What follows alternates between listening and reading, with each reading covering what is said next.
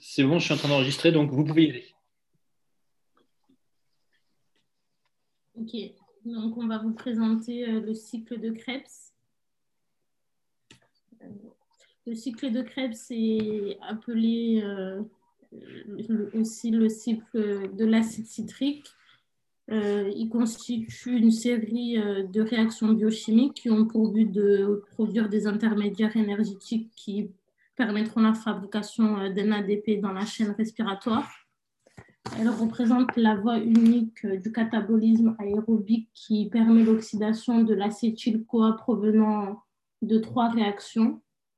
La première réaction, c'est la décarboxylation euh, oxydative du pyruvate. La deuxième, c'est la bêta-oxydation des acides gras. Et la troisième, c'est la dégradation de certains aminoacides en CO2.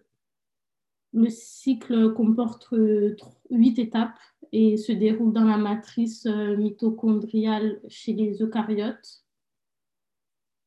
Euh, les, deux rôles du cycle pardon, euh, sont la production d'énergie. Plus de 90% d'énergie produite dans les cellules aérobies provient du cycle de Krebs en relation avec la chaîne respiratoire mitochondriale. Le second rôle est la formation d'intermédiaires pour, euh, des, pour des réactions euh, de biosynthèse. Nous allons vous détailler les étapes du cycle. Voilà, donc à commencer donc avec la première étape qui est la condensation de l'acétyl-CoA avec l'oxaloacétate. Donc cette réaction elle est catalysée par euh, le citrate synthase.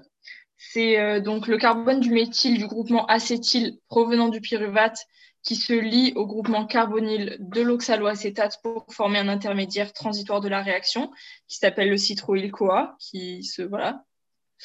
Euh, donc euh, au niveau donc, du mécanisme, euh, l'oxaloacétate se fixe en premier sur la citrate synthase.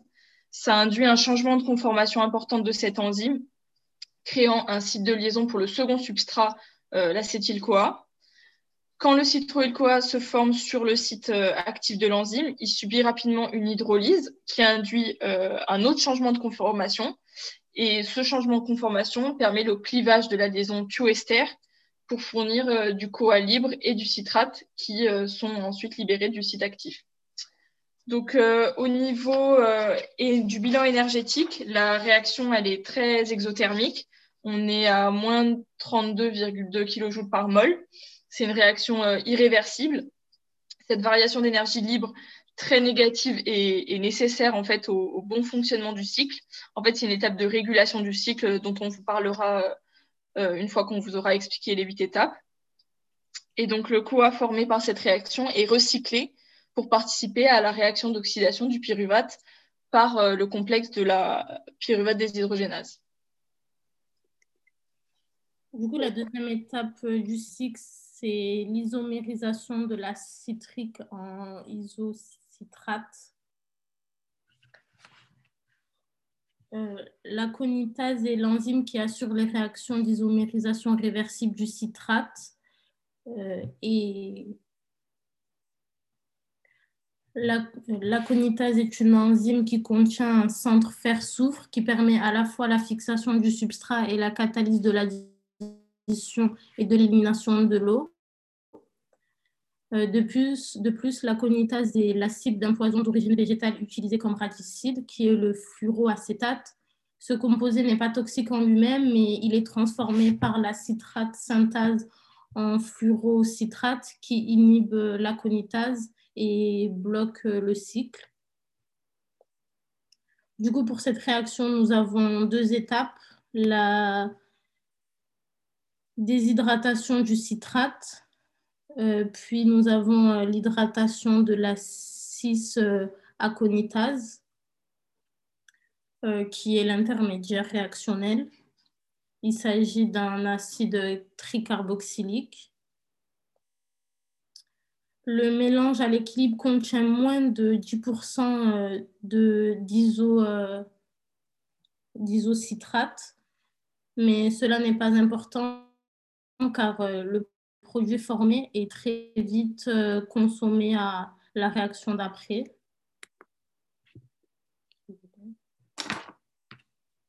Donc euh, maintenant au niveau de la donc la troisième étape c'est la décarboxylation oxydative de l'isocitrate en alpha-cétoglutarate. Il manque le alpha sur la diapo.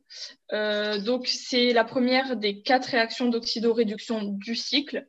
Donc l'isocitrate déshydrogénase est l'enzyme qui assure la décarboxylation oxydative de l'isocitrate, qui, donc se produit en deux étapes.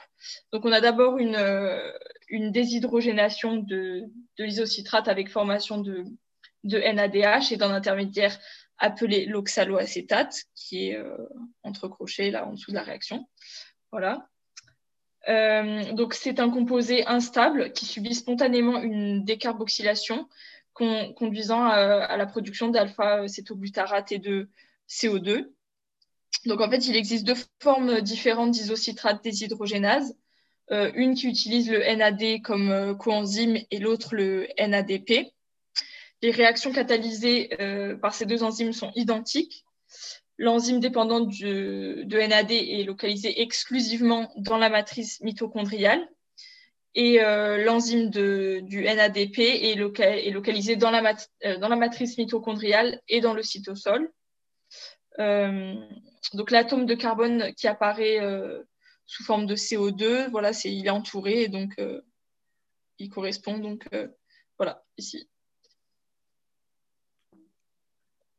Donc voilà, ça c'est le mécanisme. Donc il est plutôt assez bien détaillé que vous pourrez reprendre chez vous, qui reprend un peu tout ce que j'ai dit. Du coup, pour la quatrième étape, euh, nous avons la décarboxylation oxydative de l'alpha-cétoglutarate en succinyl-CoA. Euh, la réaction est très euh, exothermique et elle est catalysée par l'alpha-cétoglutarate déshydrogénase. elle conduit à la formation du succinyl-CoA et de CO2 euh, nous remarquons que cette réaction est très semblable à la réaction catalysée par la pyruvate déshydrogénase. Les deux réactions impliquent l'oxydation d'un acide alpha-acétolique avec perte du groupement euh, carboxyle sous forme de CO2. Dans sa structure et fonction, le complexe ressemble euh, au complexe de la pyruvate déshydrogénase qui comprend trois enzymes écrites en noir et cinq mêmes coenzymes, TPP, euh, l'acide euh, euh, FAD et NAD et la coenzyme A. Du coup, cette réaction permet la formation d'NADPH et du coup de CO2.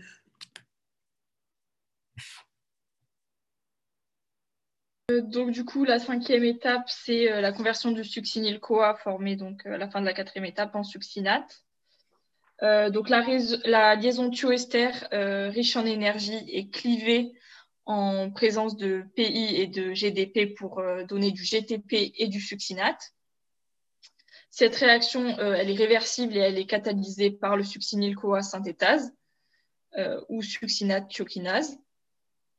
Euh, la production d'une liaison euh, phosphate riche en énergie à partir du succinyl-CoA est un exemple de phosphorylation, au niveau du substrat tel qu'il en existe par exemple dans la glycolyse. Euh, cette réaction implique une étape intermédiaire dans laquelle l'enzyme est elle-même phosphorylée. Donc en fait, il va y avoir trois étapes. Donc la première étape, c'est euh, donc au niveau du mécanisme, un, groupement phosphate qui remplace le CoA dans le succinyl-CoA, lié à l'enzyme succinyl-CoA synthétase, formant du coup un succinyl-CoA riche en énergie.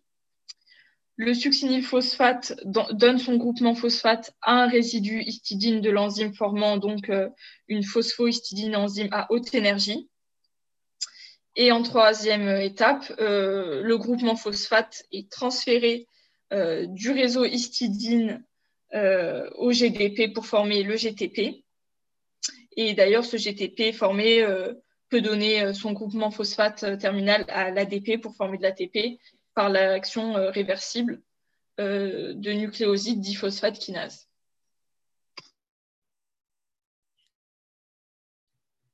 Du coup, la sixième étape, c'est la dimension du succinate en fumarate. Cette étape représente une oxydation réversible du succinate catalysé par la succinate déshydrogénase. Cette enzyme contient des groupements fer-soufre et une molécule de FAD liée par covalence à un résidu histidine. Ce coenzyme prend en charge les deux atomes d'hydrogène du succinate qui sont portés par les deux atomes centraux de carbone pour former euh, le fumarate. Euh, l'activité de cette enzyme est stéréospécifique. Seul l'isomère trans du fumarate euh, est formé.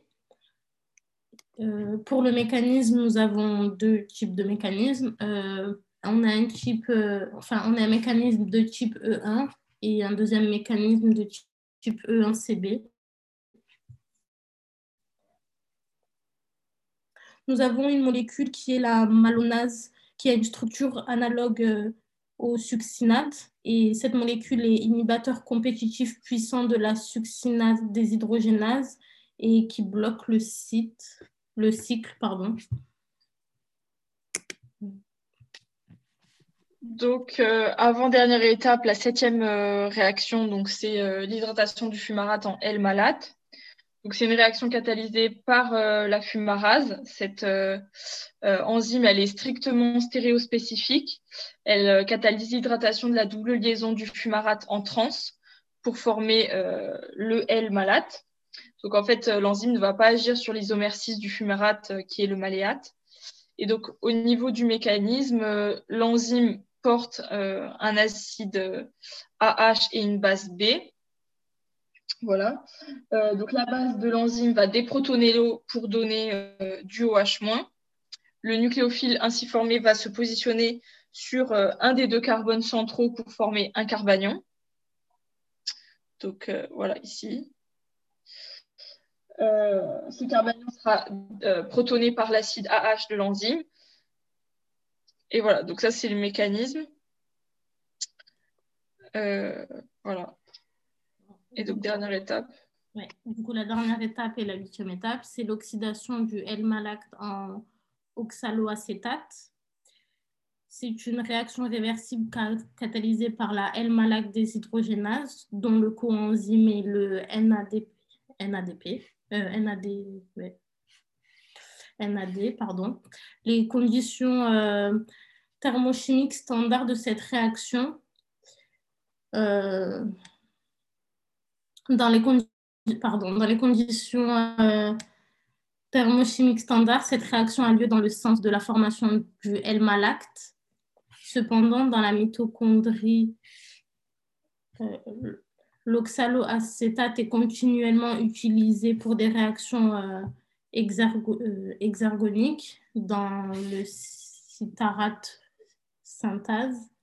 Ceci maintient donc un niveau très bas euh, du produit, euh, conduisant à la réaction catalysée par la malade des hydrogénases vers la formation de ce dernier.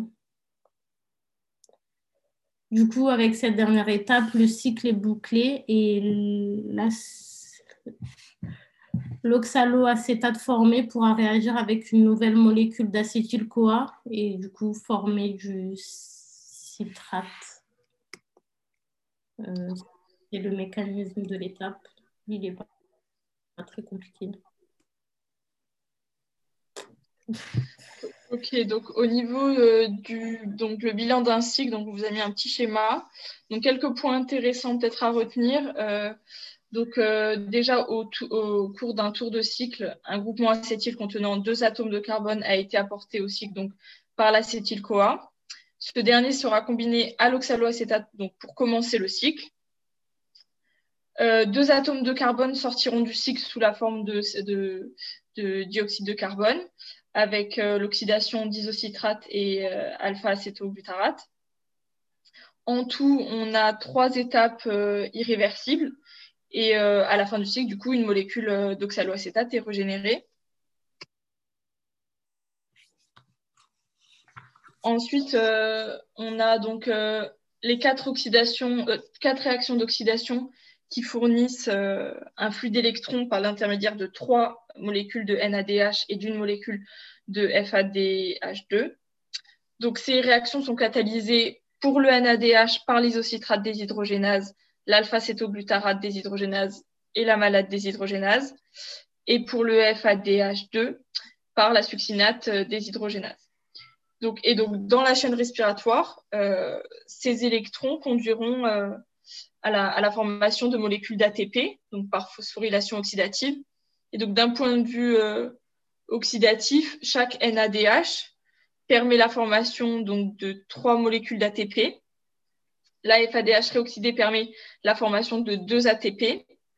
De plus, euh, on a le cycle de Krebs qui génère directement euh, une molécule d'ATP par phosphorylation au niveau du substrat, comme on l'a expliqué précédemment, donc au cours de la formation du succinyl-CoA au succinate.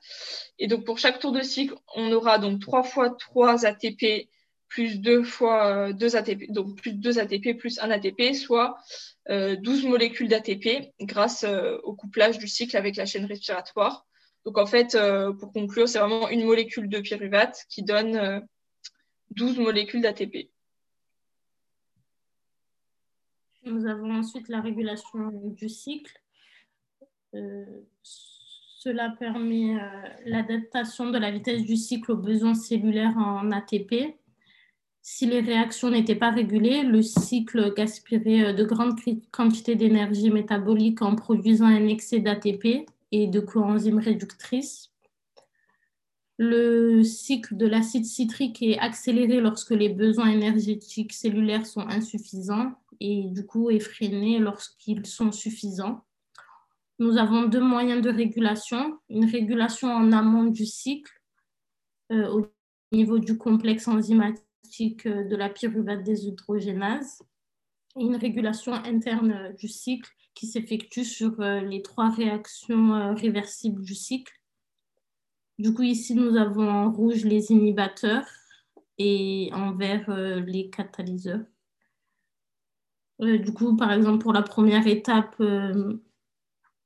la première étape est activée par l'ADP, mais elle est inhibée par l'NADPH, la succinyl-CoA, la citrate et l'ATP.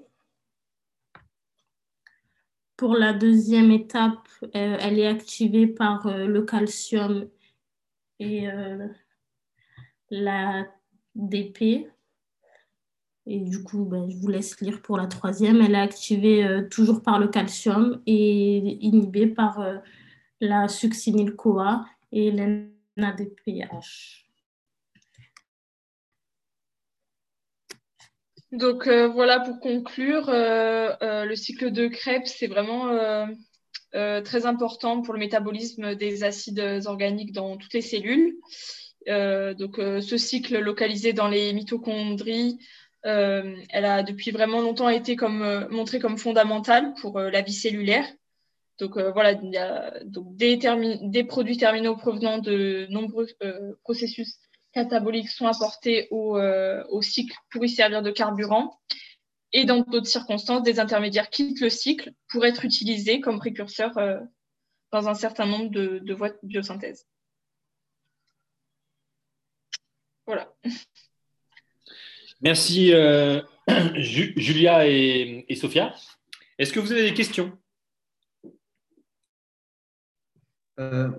Moi, c'était juste pour être sûr euh, quand, sur les premières diapositives, euh, au niveau par exemple de l'étape 2, de la, oui, de la seconde étape du cycle, euh, quand sur les réactions, vous êtes en train de revenir. Voilà. ah bah du coup la diapo d'après, juste après. C'était la suivante, si je ne me trompe pas. Voilà. Euh, là, à chaque fois, quand il y a on est d'accord que les, les abréviations qu'il y a, c'est euh, les, noms des acides aminés à chaque fois. Euh, c'est histidine, sérine, tout ça? Histidine, sérine, ouais, c'est ça. Oui, c'est ça. Ok, merci. Donc, ce sont des acides aminés qui sont dans le site actif de l'enzyme. D'accord, oui. Ouais. Ce pas des acides aminés qui flottent dans, dans, dans un ballon. Hein c'est euh, ces acides aminés qui sont positionnés précisément dans l'enzyme pour, pour, faire cette réaction-là. OK? D'accord, oui, merci.